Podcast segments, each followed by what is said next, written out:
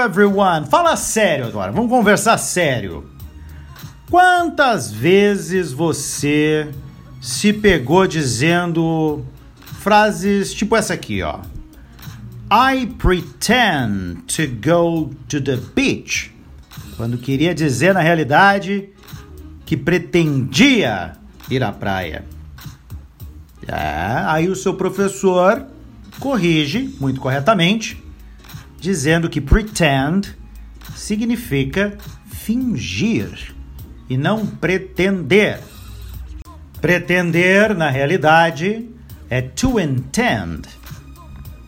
Pois então, esses são os falsos cognatos, ou seja, palavras que a similaridade com uma palavra em português nos leva a cair numa armadilha e confundir o real significado. Tem certeza? Você mesmo já foi enganado ou levado ao erro de interpretação por palavras tipo esta.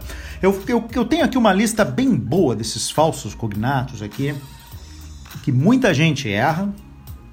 Então eu vou falar para vocês aqui explicar quais as palavras corretas para se utilizar no lugar delas. Por exemplo, vamos pegar a primeira aqui da lista que é actually.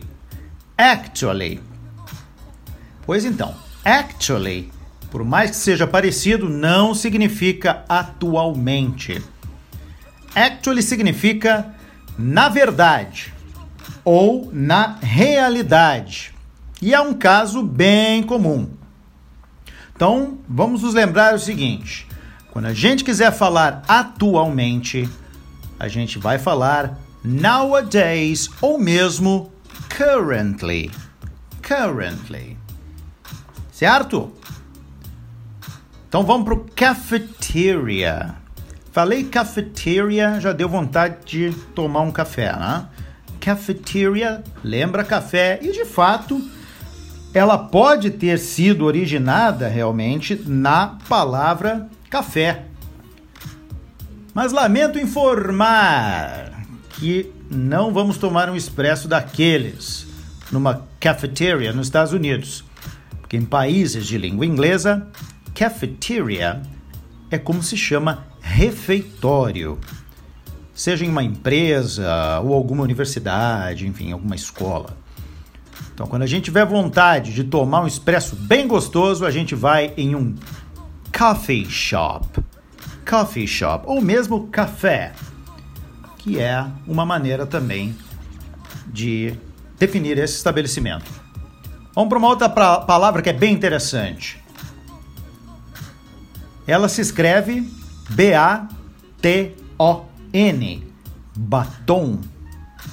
Mas a gente não vai falar batom. A gente vai falar baton. Ou, com um sotaquezinho um pouquinho mais britânico, baton. Mas o que é baton? Não é batom? Não. A mulher que quiser comprar batom não vai poder pedir um baton na loja de cosméticos, porque a palavra baton significa batuta. Exatamente, tipo aquela que o maestro usa para reger a orquestra. Isso se não acharem que você é da polícia, pois ela também significa o cacetete. Bom, vamos evitar esse problema pedindo por um lipstick. Lipstick, que é como se chama batom, o cosmético em inglês. Vamos para outra? Vamos para outra. Journal. Journal. Será que seria jornal? O que, que é journal?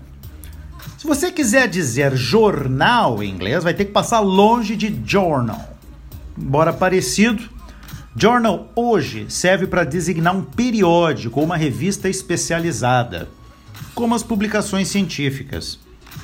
Também journal ou journals também é como a gente chama diário. Exatamente, que a gente escreve as façanhas do dia num diário. Quer falar jornal para ler notícias? Acredito que vocês já saibam, né? Newspaper ou até mesmo paper então são duas maneiras de chamar jornal em inglês. E o último aqui, que também causa um pouco de confusão, é deception. Deception. Pois é, é um falso cognato. Lamento te decepcionar. Porque deception significa engano ou ilusão. Se você quiser falar decepção em inglês, o correto é disappointment.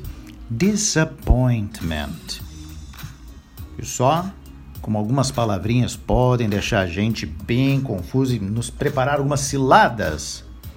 Então, esses foram alguns falsos cognatos. O ideal mesmo, gente, tá na dúvida?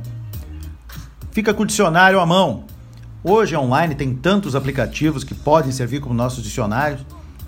Então, não escreva na dúvida. Tenha certeza.